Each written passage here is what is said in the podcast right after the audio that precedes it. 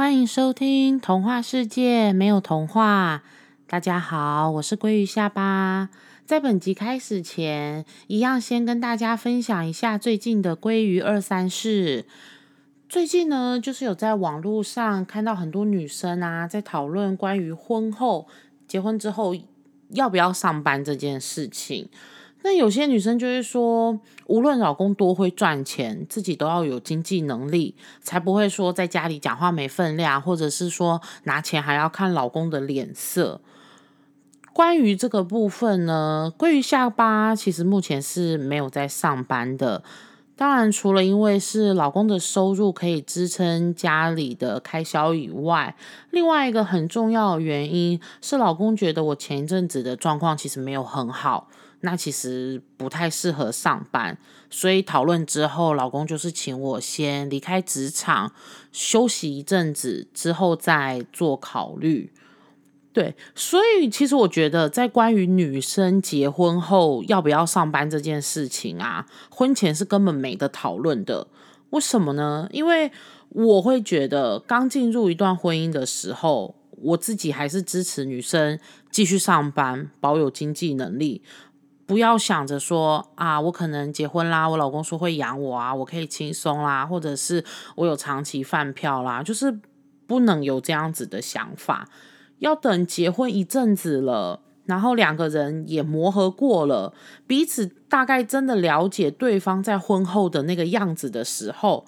再来讨论这个问题，其实是比较妥当的。就如果说婚后啊，你知道你老公的收入是。足够让你不需要去上班，当然你们就可以开始讨论考量你要不要辞职，比如说可能要准备生小孩，或者是之后要带小孩的这件事情。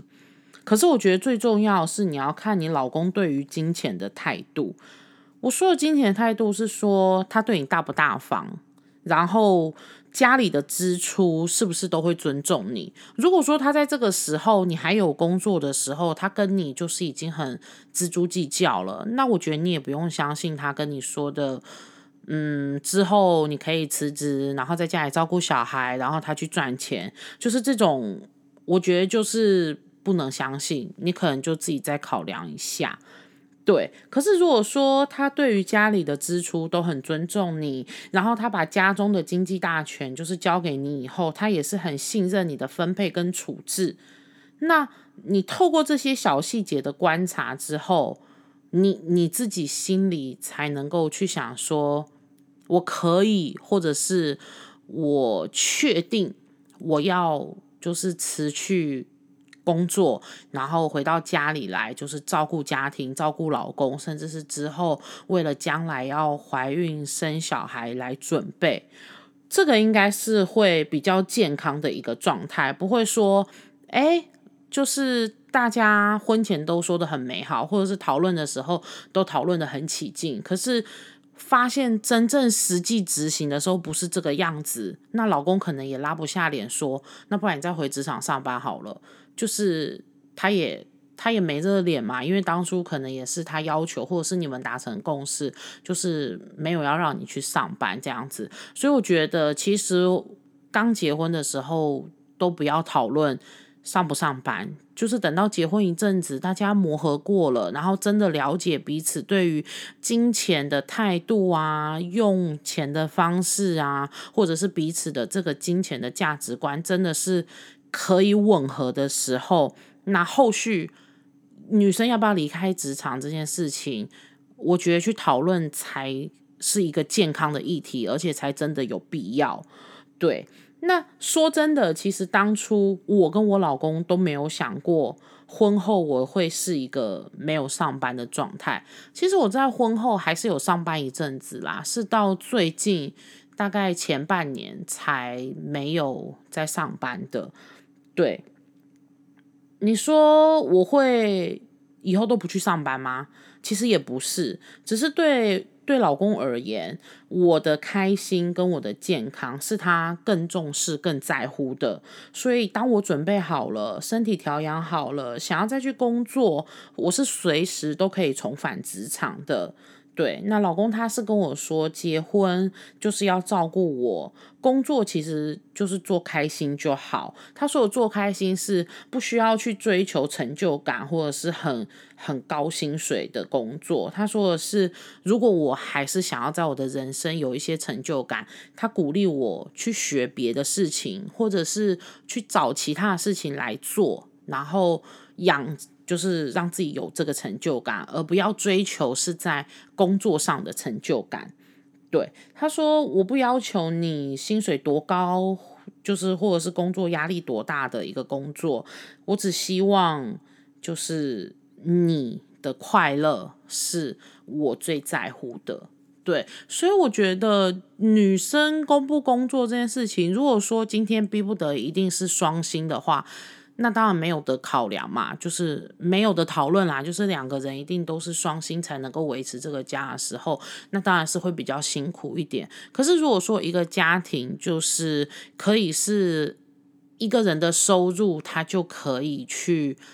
应付整个家庭的开销各方面的这个负担，那另外一个人的工作，其实我觉得讨论的空间跟弹性就蛮大的，他可能就可以比较是属于家里的这一种资源的角色。像以我来说的话，我现在虽然我是没有上班，可是在家里的话，我就是比较是算资源的角色。比如说，哎，随时有什么事情需要我去处理啊，或者是随时有什么样子的状况，呃，可能需要就是。是去办理啊，或者是去申请什么文件，或者是什么样子的工作，那就当然会是我去做嘛。那再来还有就是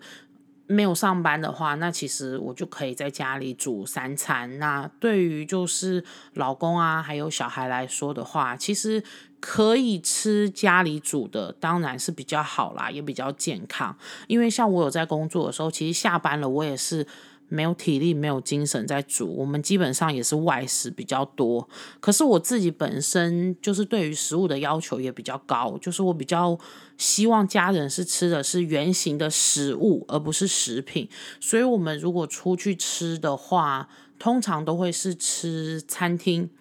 就是像火锅或者是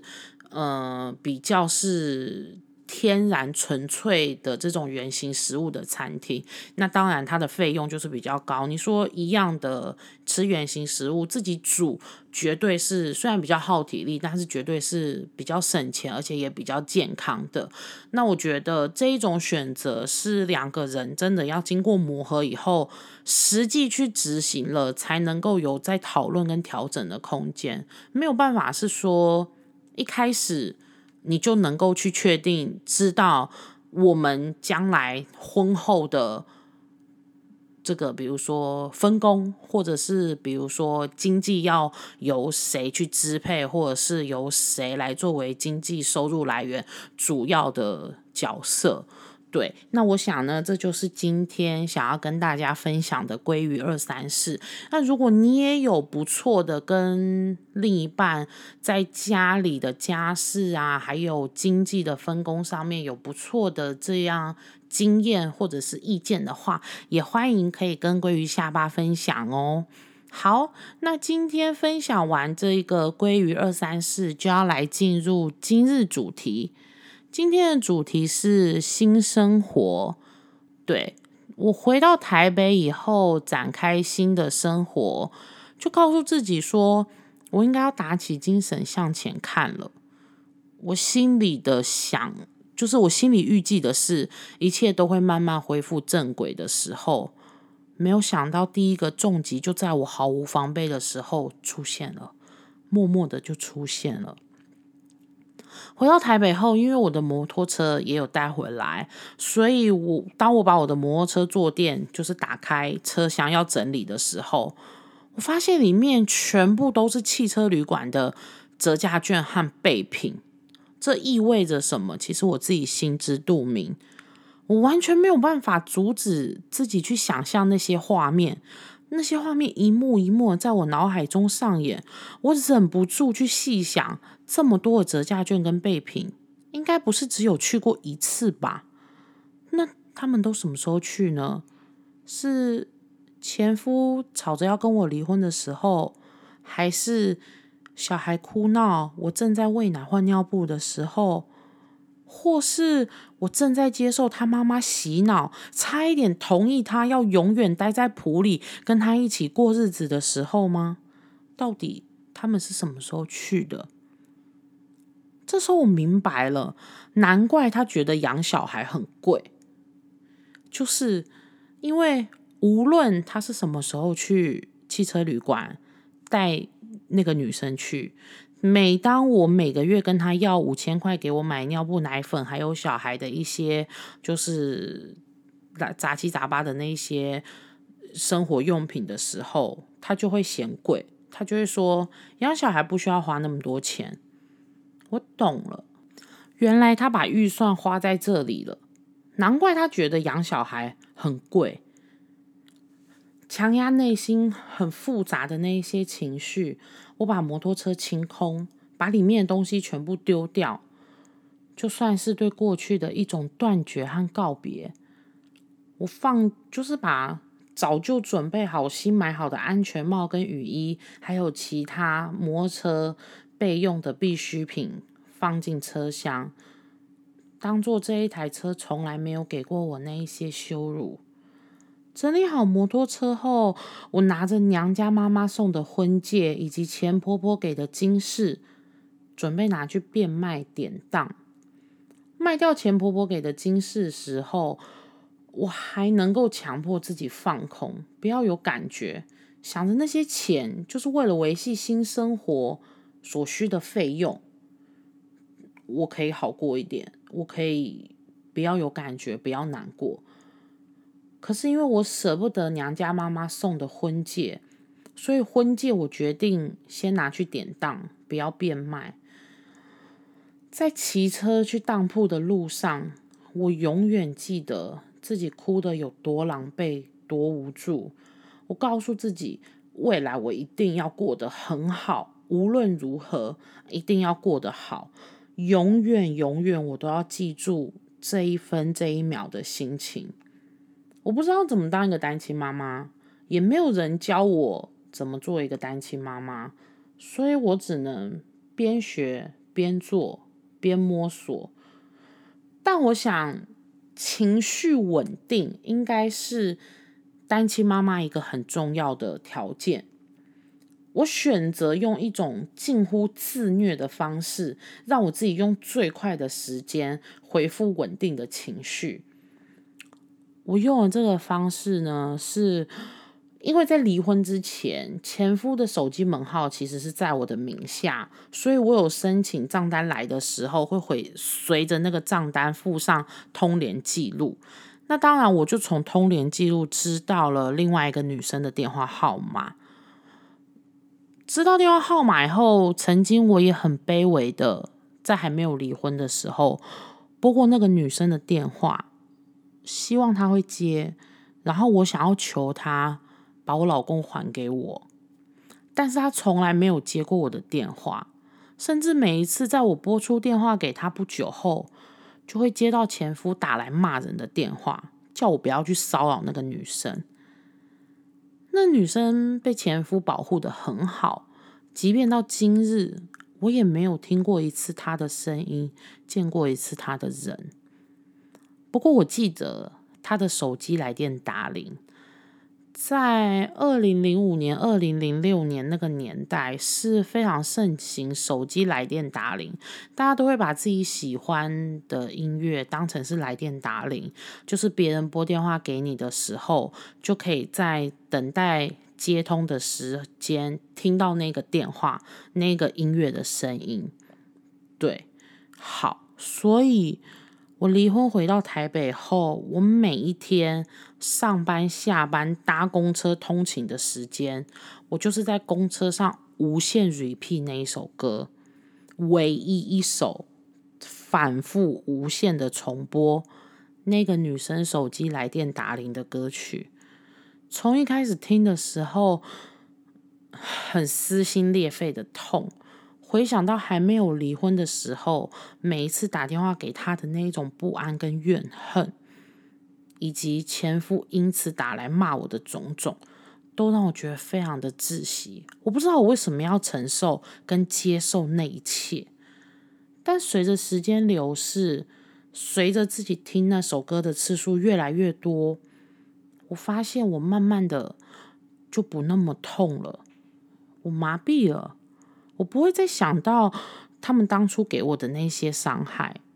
甚至有的时候在听这首歌的时候，我会想起，